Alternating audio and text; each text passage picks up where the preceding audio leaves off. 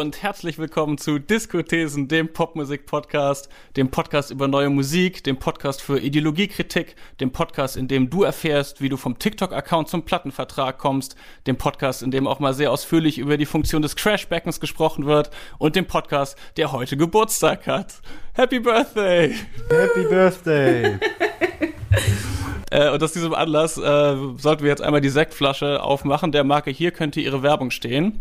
Wenn ihr da draußen ein Sekthersteller seid und ihr wollt ein cooles, junges Publikum erreichen, meldet euch unter diskothesen.gmail.com. Und wenn ihr vielleicht einfach nur Podcast-HörerInnen seid, die uns heute zum ersten Mal hören und keine Sektfirma habt, dann freuen wir uns sehr, dass ihr uns gefunden habt und freuen uns über euer Feedback oder zumindest über ein Follow auf unserem Instagram-Kanal at diskothesen. So. Ah. Ja, das klang doch schon mal nach was. Ein wunderschönes Geräusch. Oh, es schäumt. Ein Jahr Diskothesen bedeutet leider auch über ein Jahr Pandemie, denn wir haben den Podcast ja unter anderem, würde ich sagen, als so ein musikjournalistisches Homeoffice-Projekt gestartet im März 2020. Und deshalb bedeutet ein Jahr Diskothesen auch ein Jahr ohne Live-Musik, zumindest im klassischen Sinne.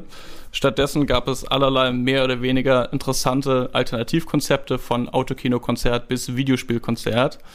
Und deshalb nehmen wir uns das eine schöne Jubiläum Diskothesen und das weniger schöne Jubiläum, nämlich Corona, zum Anlass, um darüber heute mal zu sprechen. Vielleicht mal so ganz ins Blaue gefragt am Anfang. Carina Fionn, sind euch Konzerte eigentlich wichtig? Also es gibt ja auch Menschen, die sich sehr intensiv mit Musik beschäftigen, die aber sagen, ich höre mir das lieber zu Hause an. Konzerte, das sind so viele Menschen, die, da muss ich die ganze Zeit stehen. Wie ist das bei euch? Ah, ich vermisse das schon. Ist das schon wichtig, muss ich sagen. Also ich habe schon echt wirklich immer viele Konzerte mitgenommen und das total genossen, vor allem alleine auf Konzerte zu gehen, muss ich sagen. Mhm. Ähm, also wenn mir was gefällt, möchte ich es ja schon so im Ganzen erleben und die Person sehen, Show dazu sehen, vielleicht sogar Tanz, Outfits und so. Also dieses Gesamtkonzept Pop kommt für mich einfach bei so einem Konzert am besten rüber so und brauche jetzt gar nicht dieses Gruppending, wir hüpfen jetzt alle äh, Reihe 2 äh, gegeneinander da an äh, beim Konzert, aber ja, ich, ich bin schon so jemand, wie gesagt, immer gern alleine hingegangen, das dann einfach für mich genossen. Mhm. Also man findet dich nicht im Pogo. Nee. bin irgendwie das direkte Gegenteil, habe ich das Gefühl. Ich, äh, obwohl ich bin so zwiegespalten gegenüber Konzerten. Das liegt aber, glaube ich, daran, dass ich halt berufsbedingt irgendwie sehr viele Rap-Konzerte sehe und Rap-Konzerte an sich ja schon irgendwie eine schwierige Situation sind, weil sie im Grunde genommen eine Studiosituation auf der Bühne simulieren. Mhm. Das ist ja was anderes, als wenn jetzt eine Band da spielt. Bandkonzerte wiederum genieße ich dann doch auch tatsächlich. Ich habe auch zum Beispiel das Glück gehabt, mal Kate Bush im Hammersmith Odonian in London zu sehen und das ist natürlich beeindruckend gewesen und auch etwas, was mich äh, ein bisschen zu Tränen gerührt hat, aber ist auch eher so eine Theateraufführung als ein klassisches Konzert gewesen eigentlich. Also so Special-Momente habe ich dann schon im Großen und Ganzen, muss ich aber sagen, oft klingen Konzerte Bands einfach auch scheiße. Mhm. Es ist super anstrengend, es ist super voll. Je nachdem, wo du stehst, hast du dann auch keine Sicht. Also bin da so zwiegespalten. Ich bin auch häufig so nach einer halben Stunde schon so, ja, war ja ganz nett, können wir jetzt wieder gehen. da fällt mir aber noch eine Sache ein. Ich habe so eine Freundin, die nimmt mich immer mit auf so Konzerte, wo ich gar nicht weiß, wer ist denn das? So, und dann komme ich einfach mit und dann ist es mir schon ein paar Mal, es sind immer so schöne Sitzkonzerte und es ist mir schon ein paar Mal dann passiert, dass ich allein dadurch, dass ich gesehen habe, was da technisch abging, weil zum Beispiel der Schlagzeuger total krass war und während er mal lässig spielt, sich nebenbei noch ein Bier aufploppt und so, dass mich das dann irgendwie total begeistert hat und ich dann im Nachhinein erst die Musik gehört habe. Also so kann es natürlich auch laufen. Ich finde es auch immer sehr schön, auf jeden Fall, wenn man äh, wenn man Konzerte sieht von, von Acts, die man vorher nicht kannte und dadurch vielleicht was entdeckt, das ist dann ja irgendwie was anderes als der Popstar, wo man sich darauf freut, aufs Konzert zu gehen, um, so wie du das auch schon gerade angedeutet hast, Karina, dann auch die Person mal live zu sehen. Da geht es ja schon auch irgendwie so ein bisschen um diesen Star-Effekt, dass man dann mit dieser Person in einem Raum ist. Ja. Und manchmal habe ich auf jeden Fall auch so Aha-Effekte gehabt irgendwie in meiner Popmusikrezeption. Also ich kann mich zum Beispiel erinnern, wie ich Burner Boy in dem ausverkauften Columbia Theater in Berlin gesehen habe mit Band und komplett ausverkauft und das Wasser ist von der Decke getropft und Georgia Smith war als Überraschungsgast da und da war das, dieses ausverkaufte Columbia Theater und die geile Stimmung bei diesem Konzert so richtig so ein Aha-Effekt bezüglich des internationalen Erfolgs von diesem westafrikanischen Popstar. So, hm. und deshalb dann irgendwie spannend, auch in, in, der Beobachtung von irgendwie so einer Entwicklung in der Musik. Du meinst dann, wie viele Leute der tatsächlich dann zieht, oder was? Genau, dass man das so richtig hm. erleben konnte und ich auch das Gefühl hatte, für irgendwie so die, die äh, afrikanischen Migra-Communities, die da mit in dieser Konzertlocation waren, war das wahrscheinlich noch mehr ein Aha-Effekt, diesen, diese Person halt in so einem hm. ausverkauften äh, Columbia Theater in Berlin zu sehen. Das ja. fand ich irgendwie geil.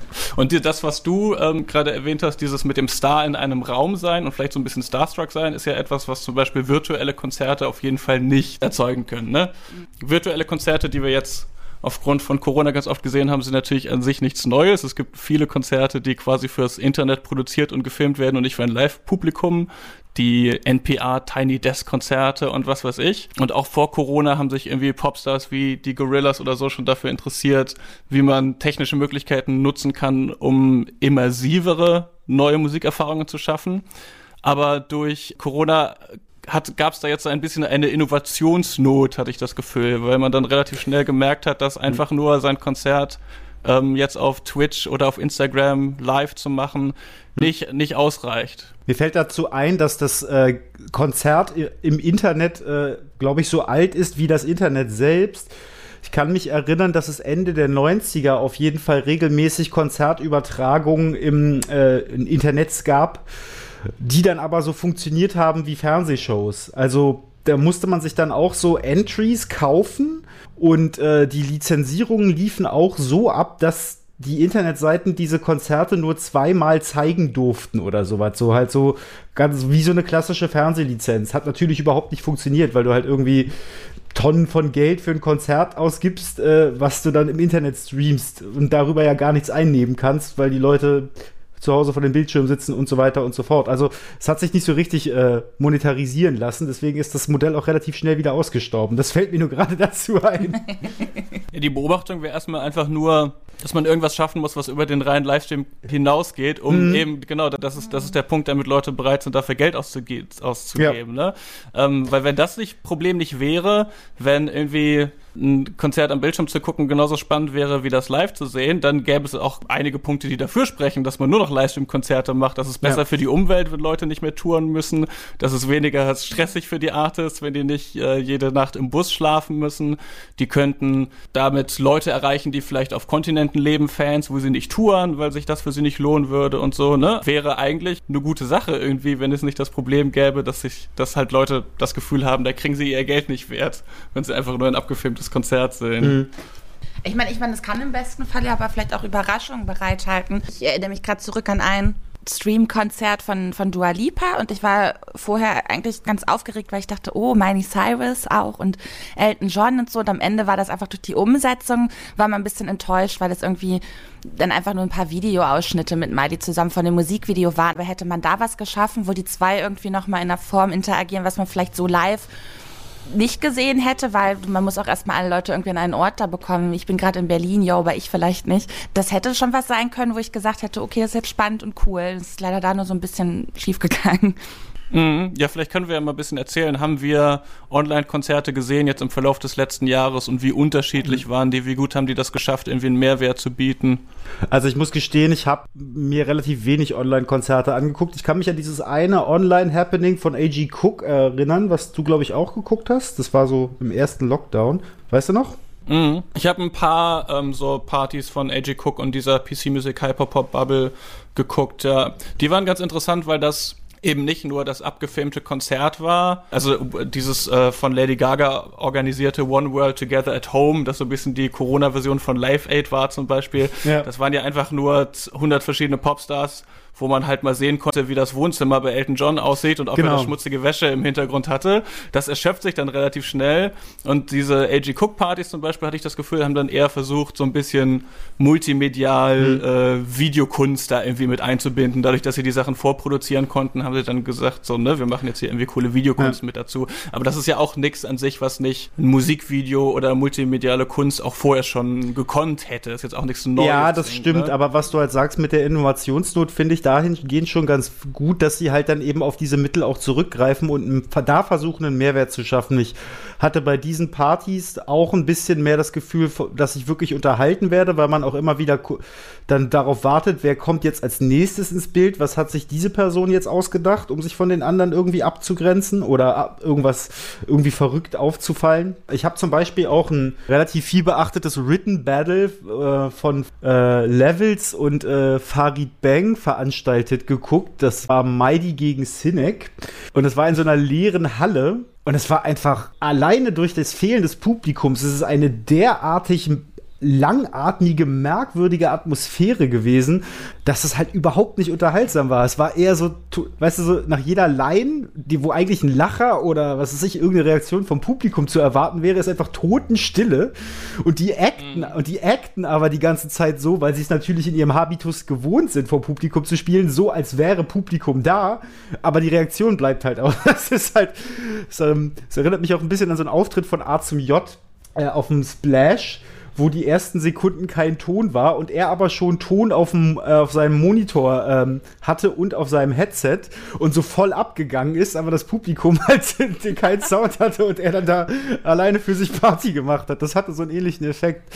Ansonsten habe ich aber auch schöne Sachen entdeckt. Ich habe zum Beispiel ähm, mir Sachen angeguckt, die ich mir sonst nicht angesehen habe. Ich habe mir nämlich die NDR Radiophilharmonie angesehen.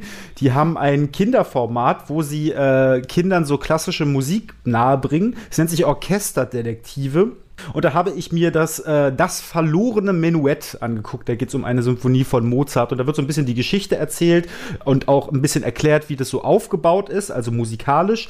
Und dann, weißt du, so, ja, und jetzt kommt der Streicher und dann, kommen die Streicher und spielen da die Melodie und so baut sich das Stück darauf. Das, das ist so eine andere Form von Konzert, finde ich, die man dann da irgendwie sehen kann, dass halt kleinschrittiger äh, Sachen aufgesplittet werden können, für die du normalerweise gar keine Zeit hast bei einer normalen Aufführung. Ich glaube, ich habe dem Ganzen gar nicht so viel hinzuzufügen. Ich habe auch ehrlich gesagt gar nicht so viel gesehen, weil am Ende muss ich dann doch offen gestehen. Also ich habe auch die AJ Cook Sache gesehen, Dua Lipa, mhm. aber man wägt dann doch so ein bisschen insgesamt ab, auch wenn man eigentlich jemanden, den man mag, schon unterstützen möchte, auch finanziell, aber wenn das teilweise dann irgendwie 20, 30 Dollar oder was weiß ich, mhm. dann denkt man schon und dann teilweise spät nachts Zeitverschiebungssachen, denkt man schon drüber nach, investiere ich das jetzt wirklich, ist es das wert? Und mhm. dann habe ich auch schon öfter mal verzichtet. Ich muss auch gestehen, diese Konzertstreaming-Sache ist so ein bisschen so ein Lockdown-1-Ding, oder?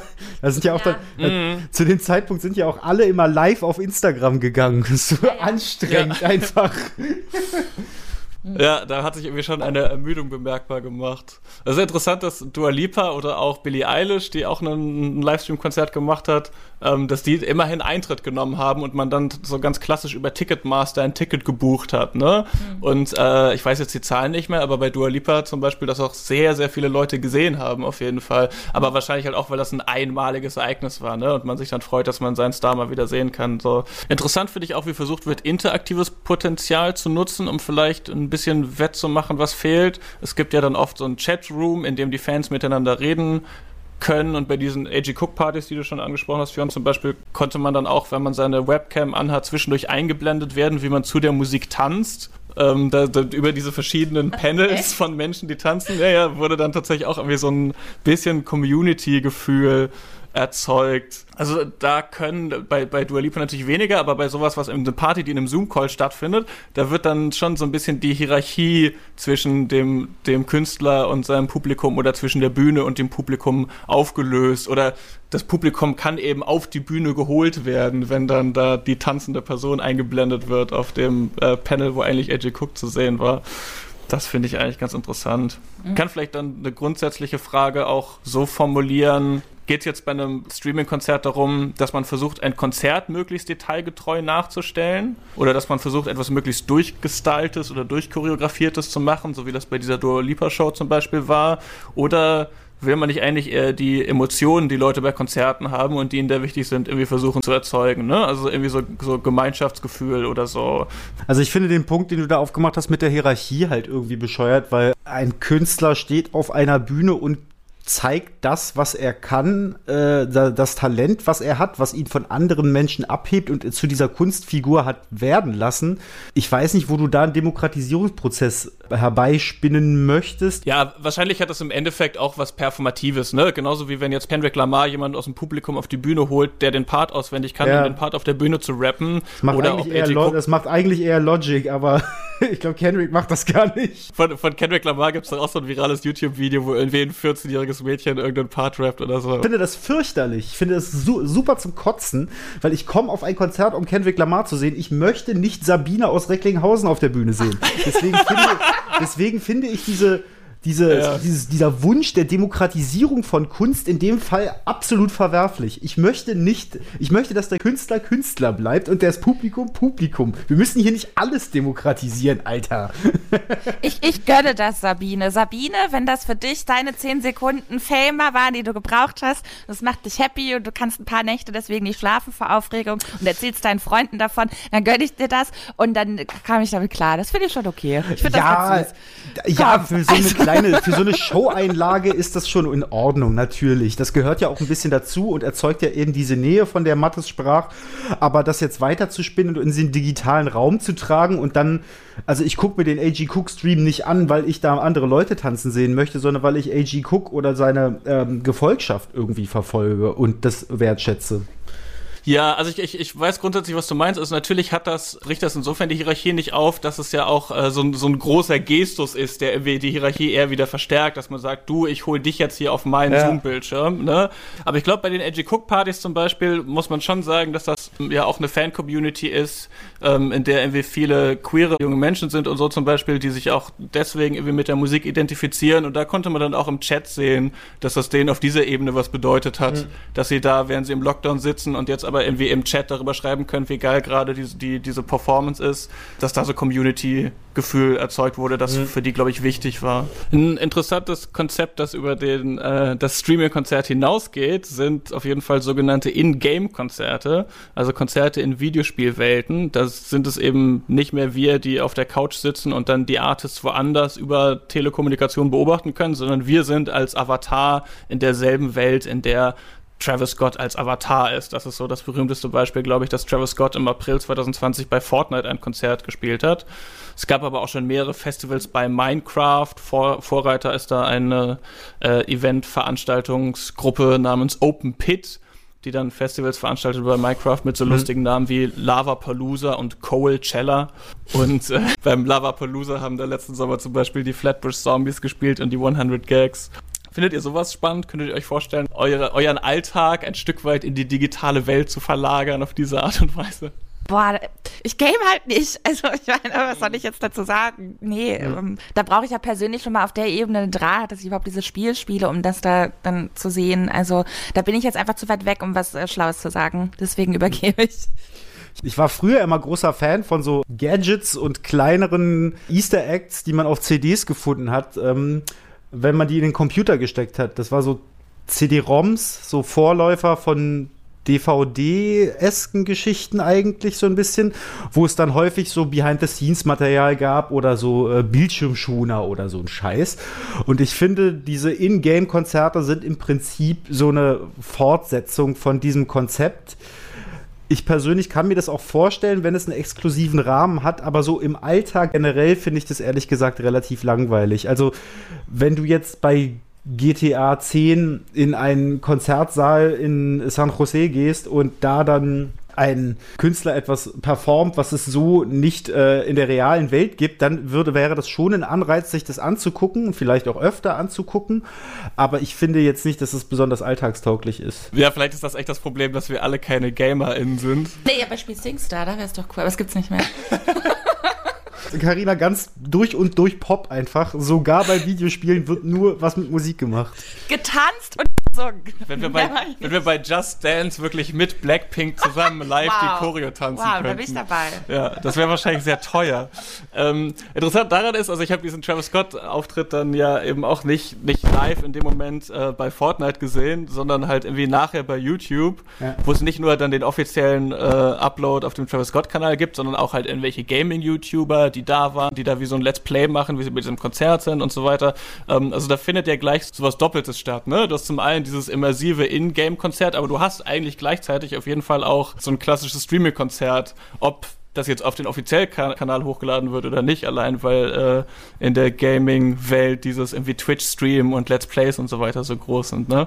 27 Millionen Menschen hat man ganz oft gelesen dann und dass das Rekord sei, diesen Auftritt von Travis Scott bei Fortnite gesehen spricht dann wieder auch so ein bisschen für den grundsätzlichen Vorteil von Streaming-Konzerten, dass es skalierbar ist, dass man so viele Menschen, wie man will, äh, da theoretisch reinpacken kann und auch Leute, die irgendwo sind auf, äh, in, in, Alaska, wo man nicht unbedingt auf Tour vorbeischauen würde. Ne? Raphael Smarzoch, liebe Grüße. Ich bleibe noch ein bisschen bei den In-Game-Konzerten, obwohl wir scheinbar alle nicht so, nicht so super begeistert sind, ganz persönlich. Ähm, hat bei Deutschland von Corso neulich, ich würde sagen, eine flammende Lobrede fast an In-Game-Konzerte gemacht. Und da sagt er unter anderem, also nennt viele so praktische Vorteile, die wir jetzt schon genannt haben, dass es irgendwie inklusiver und immersiver sein kann. Und er sagt aber auch, weil man bei dieser Show halt dann mit dem überlebensgroßen Travis Scott irgendwie in den Weltraum geschossen wird, da kommt vielleicht eine Kiss-Show ran, aber sonst nicht viel, mhm. ähm, sagt er, dass In-Game-Konzerte ein eskapistisches Versprechen des Pop einlösen, in eine wunderbare Gegenwelt einzutreten. Also wäre das mhm. für, euch, für euch ein Anreiz, anstatt mit äh, müden Beinen in der schwitzigen Menge zu stehen, kann man mit Travis Scott ins Weltall geschossen werden?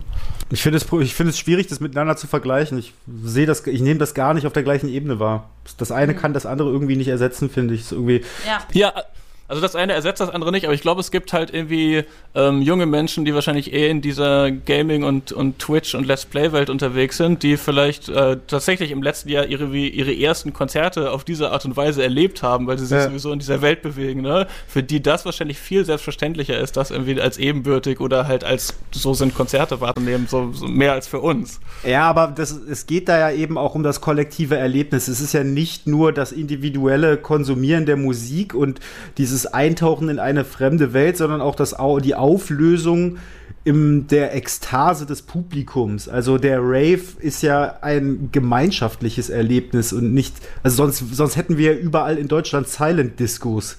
Gott bewahre. mhm. Gut, aber im Gegensatz zu dem Dua Lipa äh, Livestream-Konzert konntest du, das, das ja nicht live war, sondern aufgezeichnet, aber konntest du bei Travis Scott auf Fortnite immerhin andere Menschen sehen, wie, wie sie ihre Fortnite-Tänze machen zu Sicko Mode. Echt, sein Sicko Mode ist auch so die, so die absolute Grölhymne. Das ist Horrorvorstellung, da wenn da 27 Millionen Gamer-Kids in dieser Welt stehen und Sicko Mode real grölen würden. Hilfe. Gut, ähm, bleibt noch zu fragen, was bleibt davon, wenn, so Gott will, wir irgendwann mal wieder in eine Art von Normalzustand zurückkehren. was auch immer das ist. Das ist so ähm, voll süß, wie du so zaghaft das so andeutest. Es wird einfach nicht passieren, vergiss es. Sagen wir so, was bleibt davon, wenn irgendwann wieder eine klassischere Art von Konzert tatsächlich stattfinden kann? Es ist vorstellbar, dass man in Zukunft sagt, beim Arena-Konzert, wo man auf den billigen Plätzen eh kaum was sehen kann oder nur über eine große Leinwand in der Mitte der Arena, stattdessen lassen wir die billigen Plätze gleich weg und dafür können die dann zu Hause den Livestream gucken oder statt der großen Leinwand in der Mitte der Arena gucken die den Livestream auf ihrem Handy auf den billigen Plätzen. Sind solche Sachen vielleicht vorstellbar oder was, was könnte bleiben in der Zukunft von diesen Ideen? Ich glaube, dass du gerade eigentlich eine sehr gute Business-Idee geschaffen hast für die Musikindustrie. Das kann ich mir total vorstellen. Ich meine, das bringt ja auch total Cash. Genau das, was du vorhin auch meintest. Ich habe dann einfach nochmal irgendwie drei Millionen Leute, die on top zu gucken und vielleicht irgendwie dann, lass es sechs, sieben Euro und ein paar gequetschte sein. Das bringt natürlich auch was ein. So und äh, das kann ich mir definitiv vorstellen, dass das in so einem Mischmasch vielleicht irgendwie bestehen bleibt. Mhm. Denken wir in eine schöne Welt und der Konzerte einfach ganz normal wieder fortlaufend dann, dann äh, veranstaltet werden, glaube ich, ist das dann wahrscheinlich auch, also ich meine, dann stürzen sich doch alle da drauf, oder? Es gibt doch so viele, die es einfach nicht abwarten können. Ich glaube nicht, dass dann groß gestreamt werden würde. Das Aber dieses parallel zueinander, glaube ich, diese Kombi kann ich mir schon vorstellen. Das denke ich allerdings auch, dass das äh, in erst, also in der ersten Zeit, wenn wieder gesellschaftliche Anlässe äh, im größeren Stil stattfinden können, werden die Leute nicht zu Hause vor ihren Handys hocken oder vor ihren Laptop sitzen wollen. Auf gar keinen Fall. Das wird sich wahrscheinlich dann irgendwann in so eine Richtung auflösen. Das hatten wir ja bei den Autokinokonzerten teilweise schon, wo es dann ja auch so funktioniert hat, dass die Leute über eine bestimmte Frequenz das Konzert in das Auto übertragen bekommen haben. Also über die eigene Anlage es quasi wahrgenommen haben. Das ist ja im Prinzip schon so ein äh, Integrieren von den technischen Möglichkeiten, die wir da besitzen, nämlich Radio. Ja, ganz, ganz analog. Ja. Und wenn wir uns eine weniger schöne Zukunft vorstellen, also ich meine, die Musikindustrie hat ja ihr Geschäftsmodell schon einmal so ein bisschen verschieben müssen von den physischen Tonträgern auf das Live-Geschäft. Jetzt ist das Live-Geschäft weggebrochen und jetzt sieht man, dass halt irgendwie stattdessen Kenny Beats YouTube-Shows macht oder dreimal die Woche auf äh, Twitch live geht, um da ein Beat-Battle zu machen oder so ist dann die Zukunft, dass Popstars alle Influencer werden müssen, damit sie ihre Miete bezahlen können? Na, einmal müssen sie natürlich einfach mehr aus Streaming verdienen, weil das läuft ziemlich gut. Mhm. Und ja, ja, ja, also dann sind wir bei fast inzwischen, Stelle, inzwischen bei fast 80 Prozent Digitalumsatz hm. oder 75 Prozent. So, wenn da einfach mehr äh, rumkommen würde am Ende, weil so viel gestreamt wird, dann würde das natürlich schon mal einiges ausmachen. Und ansonsten glaube ich, ich weiß noch nicht in welcher Form, aber diese, diesen Aspekt der Interaktion, das Interaktive, was wir auch schon besprochen haben, ich glaube, das wie auch immer müsste weiter ausgebaut werden, weil irgendwann, wenn du dann zum 30. Mal da saßt und dir was angeschaut hast, dann willst du irgendwie, glaube ich, einfach mehr, so, dann reicht das nicht mehr und dann willst du vielleicht noch mehr mit Chats oder, ach, keine Ahnung, so insgesamt, wie das bisher schon bei Insta Live so aufgebaut ist, dass man da reagieren und Sachen schreiben kann, so ist, glaube ich, schon ganz gut, weil die einfach die Leute mitmachen wollen in irgendeiner Art und Weise und nicht in einem vorprogrammierten Sinne, wo ein Travis schon irgendwie geplant wo rumfliegt und du kannst, sondern wo wirklich spontan was entsteht, was vielleicht cool ist und wo du dann denkst, oh, ich war dabei, ich habe es mir angesehen. Hm. Also so ganz kann sich wahrscheinlich auch Popmusik der Influenzisierung des Abendlandes nicht entziehen. Können wir jetzt quizzen? Ja. Yay! Zum Anlass des Jubiläums äh, gibt es außerdem ein Quiz und das habe jetzt zur Abwechslung mal ich vorbereitet, damit auch Carina und Fjörn sich mal messen können mit ihrem mit ihrem unnützen Popmusikwissen. Ähm, ich habe ich hab Angst. Ich glaube, ich werde wieder losen, obwohl ich ja ähm, jedes Mal gewonnen habe bisher, aber immer nur mit Glück. Ja, ich würde als äh, Regel einführen, damit es keine Verwirrung gibt, dass ihr reinbasst, wenn ihr das Gefühl habt, ihr wisst die Antwort und das macht ihr, indem ihr einfach euren Namen sagt, also entweder Fionn oder Karina, damit man weiß, wer jetzt als erstes antwortet und wenn die Antwort falsch war, dann kriegt die andere Person eine Chance zu antworten. Und das Thema des Quizzes, denn die erste Diskothesenfolge, die legendäre erste Diskothesenfolge, ist am 26. März 2020 erschienen, ist unnützes Popmusikwissen aus der Popmusikgeschichte zum Datum 26. März. Wow. Und die Frage Nummer eins. Am 26. März 1988 hat Michael Jackson mit Man in the Mirror die vierte Nummer 1 Single in Folge aus demselben Album erzielt. Dieses Album ist natürlich Bad. Insgesamt enthielt Bad fünf Nummer 1 Singles in Folge in den Billboard Hot 100 und das ist bis heute Rekord. Welcher Song von Bad, den ich jetzt nenne, war keine Nummer 1 Single? War es der Titelsong Bad, I Just Can't Stop Loving You, Dirty Diana, The Way You Make Me Feel oder Smooth Criminal? Pion. Ich bin mir nicht ganz sicher, aber ich glaube, Smooth Criminal war keine Nummer 1. Was war das zweite? Achso, stimmt schon, oder was? Das, ist, das, war, das war absolut richtig, genau. genau, aber das fand, das fand ich auch ganz interessant und überraschend. Smooth Criminal im Nachhinein, glaube ich, einer der, der ja, als einer der besten Songs des Albums betrachtet. Einer, der überdauert hat, aber war damals keine Nummer 1 Single. Dieser Rekord, also fünf Nummer 1 Singles in Folge von einem Album, ist, wie gesagt, bis heute nicht gebrochen worden. Aber es ist jemand gleichgezogen. Und zwar jemand, den wir hier im Podcast auch schon einmal besprochen haben. Wer? Taylor? Carina, hast du, hast du reingebracht? Carina Taylor. Nee, das ist falsch. Willst du, willst du noch raten? Miley Cyrus. Nein, es war Katy Perry mit Teenage Dreams. Ah. Teenage Dreams hatte fünf Nummer 1 Singles. Das hätte man wissen können, ey. Scheiße. Bei der nächsten Jubiläums Jubiläumsfolge machen wir dann mal auch einen Twitch-Livestream, damit die Leute sehen können, wie wir hier körperlich mitfiebern. Am 26. März 1948 wird ein Mann namens Stephen Tallarico in New York geboren. Wer ist das und wofür kennt man ihn? Du willst mir doch jetzt nicht sagen, dass du uns keine Antwortmöglichkeiten gibst. Ich habe tatsächlich keine Antwortmöglichkeiten vorbereitet, aber ich gebe einen Tipp, man kann nämlich drauf kommen. Stephen Tallarico ist Sänger von einer Rockband und er hat Steven Tyler, Aerosmith, oder? Hast du gebuzzert, Fionn? Fionn. Genau. es ist Steven Tyler von der Aerosmith. Ich dachte, man kann darauf kommen, weil Steven Tallarico eben seinem bürgerlichen Namen sehr ähnlich ist. Es ist Steven Tyler von Aerosmith, der am selben Tag Geburtstag hat wie Diskothesen. Steven Tyler ist aber nicht der Einzige, der sich mit Diskothesen den Geburtstag teilt. Am 26. März 1944, schon vier Jahre vor Steven Tyler, ist Diana Ross geboren worden in Detroit, Michigan. Es war ein Nachbar in Detroit, von Diana Ross, der sie mit Barry Gordy von Motown Records connected hat, wo sie dann debütiert ist mit den Supremes. Und die Frage ist, ich habe das Gefühl, das hat schon vielleicht einen Vorteil. Wer, ja, es kommen, es kommen auch noch aktuellere Fragen. ähm, die Frage ist, wer war dieser Nachbar? Und ich gebe Antwortmöglichkeiten. Ja. Natürlich alle Leute aus alles Leute aus dem Motown-Umfeld. Jackie Wilson, Marvin Gaye, Stevie Wonder, Otis Williams von den Temptations, Smokey Robinson oder Joseph Jackson, der Vater der Jackson Five. Also ich weiß Carina, es. Ich weiß es nicht. Ich rate jetzt was. Okay. Ich, hab keine, ich nehme Nummer vier einfach. Weil vier ist eine gute Zahl. Nummer vier war Otis Williams von den Temptations, das ist leider falsch. Okay. Fionn? Das ist Smokey Robinson. Das ist Smokey Robinson, der erste, äh, der erste Hitlieferant für Motown überhaupt mit seiner Band The Miracles. Das Ding ist, ich kenne diese ganze Musik natürlich in erster Linie daher, dass sie halt im Hip-Hop gesampelt wurde und ich dann so rückwirkend darüber ne, mich da selber reingegraben habe. Ach, ich, ich komme damit total gut klar, keine Ahnung zu haben. Das ist wirklich überhaupt kein Problem. So, ich muss es ist jetzt auch nicht so wichtig, The Miracles jetzt unbedingt zu kennen, obwohl alle afroamerikanischen Opas werden mich jetzt ohrfeigen, dass ich das gesagt habe. Würde mir wünschen, dass viele afroamerikanische Opas unseren Podcast hören. Damit steht es, glaube ich, 3 zu 0 für Fionn ich habe das Gefühl, bei der nächsten Fra Frage könnte er wieder einen kleinen Vorteil haben. Aber gut. Am 26. März sind nicht nur Leute äh, geboren worden, sondern leider auch, leider auch Leute gestorben. Zum Beispiel am 26. März 1995 Easy E. Was war die Todesursache? Also das ist jetzt wirklich gemein, Alter. Äh, Überdosis Ecstasy. Oh Gott. äh, nee, Ecstasy war in den 90ern nicht populär im Hip-Hop. Zumindest nicht Ach meines so. Wissens nach. Es war HIV.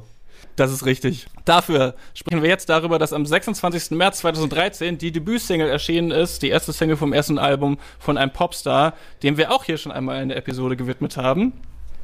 Wer könnte das gewesen sein? Extra Punkt, wenn ihr erratet, wer das Feature ist. Und ich lese jetzt, das äh, habe ich vergessen äh, rauszusuchen, aber ich lese jetzt die Lyrics von dem Song vor, bis jemand darauf kommt. Ah. so, warte. Oh, ich bin so aufgeregt. Genius. What we gotta do right here is go back, back into time. I love the way you make me feel. I love it. I love it. I love the way you make me feel. I love it. Yeah, I love it. I'm thinking about her every second, every hour. Do my singing in the shower, picking petals off of flowers like, do she love me? Do she love me not? I a player, I just. Zensurgeräusch. You give me that kind of something, want it all the time, need it every day. On a scale of 1 to 10, I'm at 100. Never get enough. Kann es sein, dass es The Weekend ist?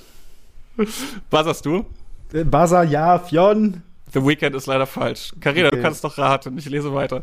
If you want what I got, I got it every day. You can get whatever you need from me. Stay by your side. I'll never leave you. And I ain't going nowhere, cause you're a keeper. So don't you worry, baby, you got me. I got a bad boy, I must admit it. You got my heart, don't know how you did it. And I don't care who sees it, babe. I don't want to hide the way I feel when you're next to me. I love the way you make me feel. I love the way. I love it. I love it. Baby, I love the way you make me feel. Ooh, I love the way. I love you. okay, Karina, jetzt musst du, jetzt musst du raten. Das klingt jetzt noch wieder total unterwürfige. Ist nicht Kelani, ne? Nein, es ist The Way von Ariana Grande featuring Mac Miller. Ah! das kommt mir bekannt vor, tatsächlich. Also, einzelne Textzeilen waren immer so, hä, das hast du schon mal gehört, aber überhaupt keine Ahnung, ey, null. Ja, ich glaube, streng genommen ist das nicht die Debütsingle von Ariana Grande. Es gab da irgendwie schon mal eine, so eine Standalone-Single, aber es ist halt die erste Single von ihrem äh, Major-Debütalbum dann 2013. Hm. So, an der Spitze der Albumcharts befindet sich am 26. März 1977 das Album Hotel California von den Eagles. Aber Carina, hörst du zu? Ja. Carina ist am Handy hier. Google. 26. März 1977, Hotel California von den Eagles auf der 1 der Albumcharts.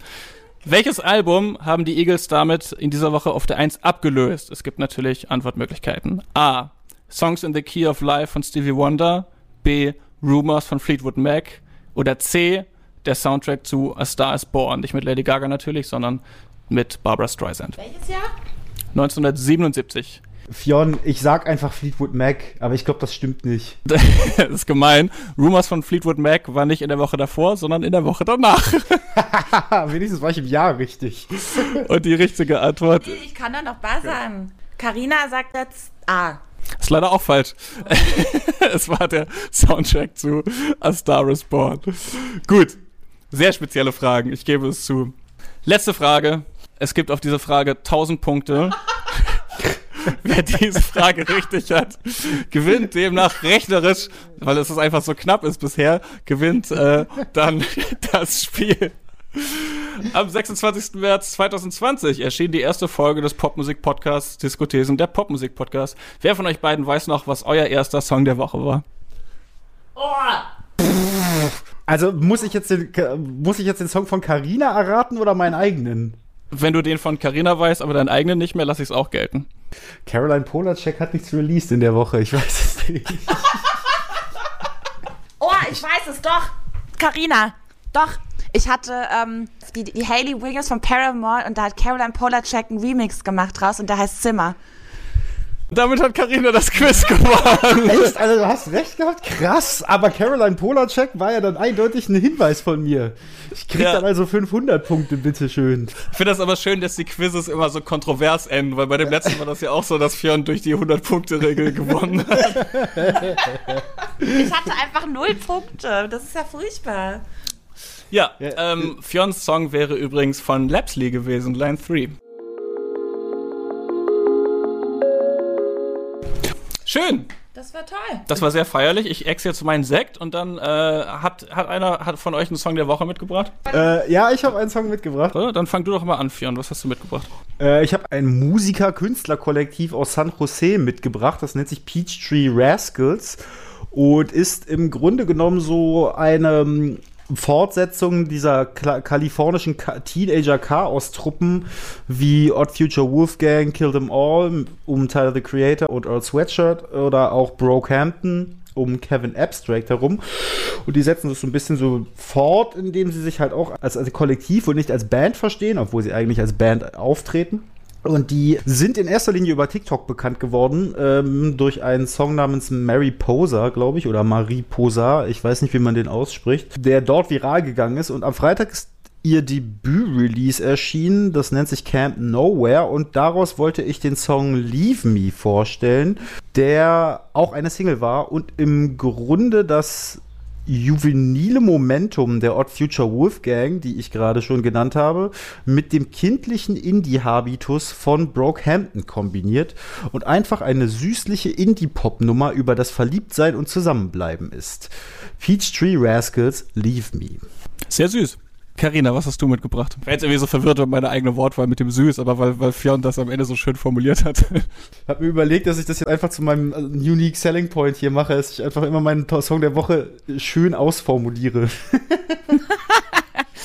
ich mache jetzt äh, zu meinem Unique Selling Point, dass ich wieder in die Überraschungstüte greife und heute wieder was ganz anderes habe. Ich habe heute Dance R&B dabei, weil mich äh, die Woche über äh, Jacuzzi von Dawn Richard begleitet hat am allermeisten. Und das ist die zweite Single aus dem bevorstehenden zweiten Album und ich bin schon mega begeistert. So 2000er Pop People kennen sie, glaube ich, so von Danity Kane noch. Sie war mal Teil dieser Girl Group und macht aber schon seit einiger Zeit Solo-Sachen.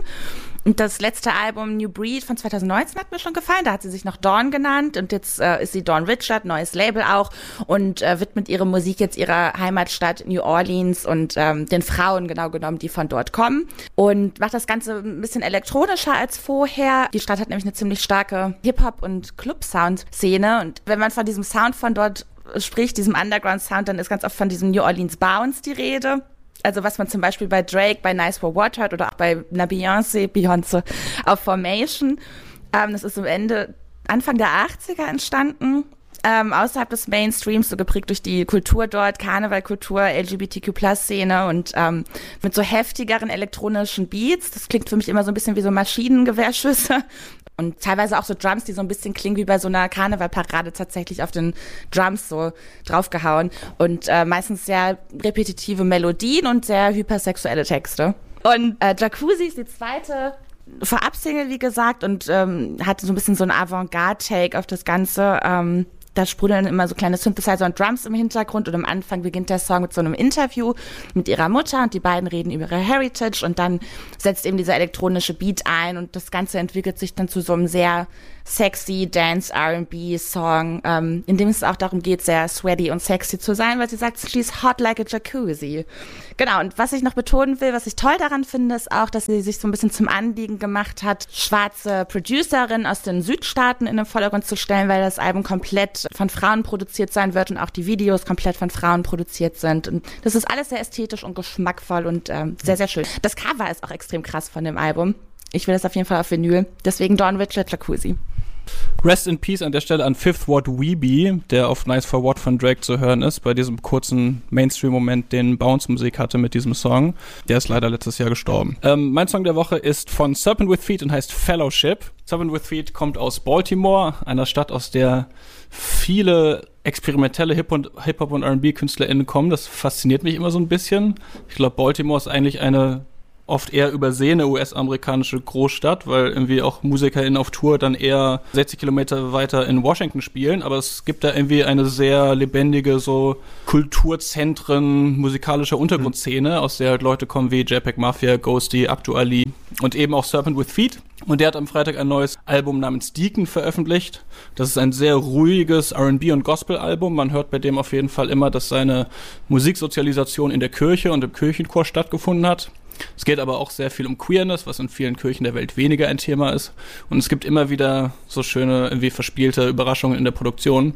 Und es ist ein sehr, sehr positives Album auf eine sehr unaufdringliche, schöne Art und Weise. Es geht eben nicht um Herzschmerz, sondern darum, wie gut sein Partner und er zusammenpassen, zum Beispiel auf dem Song Same Size Shoe. Und der Song, den ich herausgegriffen habe, Fellowship, ist eine Ode an die Freundschaft. I'm thankful for the love I share with my friends, singt er da im Refrain. Und das habe ich natürlich gefühlt ich bin auch sehr dankbar für meine FreundInnen, mit denen ich Zoom-Calls führen und Spaziergänge machen und Podcasts aufnehmen kann. Ähm, ohne die wäre das alles natürlich nicht so schön. Er listet in den Strophen Dinge auf, die er an seinen FreundInnen schätzt und eine, eine Zeile ist da auch Our Fascination with Prosecco. In diesem Sinne würde ich jetzt sagen, meine lieben Freundinnen Karina und Fionn, wir stoßen noch einmal an. Ja. Virtuell oder in person zum Ende dieser Geburtstagsfolge. Und ihr da draußen, die ihr uns gerade hört, schickt doch einfach mal allen euren lieben FreundInnen als Gruß diesen schönen Song von Serpent with Feet, Fellowship. Mit Sekt-Emoji. Cheers. Und dann äh, bleibt nur noch zu sagen, wenn ihr uns äh, in diesem Jahr entdeckt und gehört habt, vielen Dank, freut uns. Schreibt uns auf Diskutesen auf Instagram, was eure Lieblingsfolge war und auf ein weiteres Jahr. Geil, tschüss. tschüss.